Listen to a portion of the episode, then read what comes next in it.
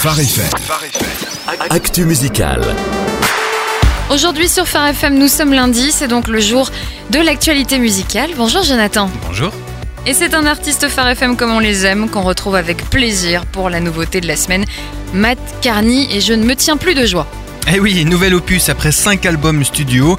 Ce désormais presque vétéran de la musique chrétienne s'offre un EP. Au vétéran, euh, t'exagères un petit peu, non? Bah disons qu'il a dépassé les 10 ans de carrière maintenant et que dès le début il a été habitué à des succès vu le nombre de titres récompensés ou qui sont arrivés dans les top 20 des charts et autres billboards. Allez, il peut être considéré comme tel. Hein. C'était pas gagné d'avance d'ailleurs pour euh, ce footballeur à devenir à la base. Ah oui, d'accord. Bah en tout cas, elle a bien fait de troquer le ballon, de le ballon rond contre une guitare. on, sent euh, toute ta passion pour le foot, Sandrine.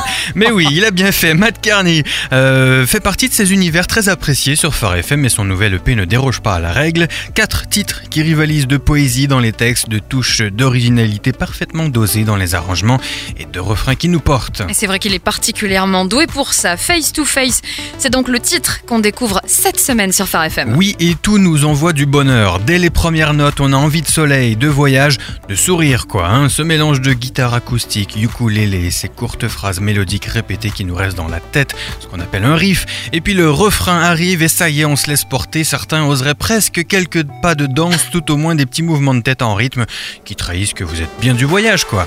Eh ben on attend euh, un petit, impatiemment les petits pas de danse, Jonathan. J'ai dit certains oseraient, hein, mais je t'en prie, Sandrine, ne te prive pas.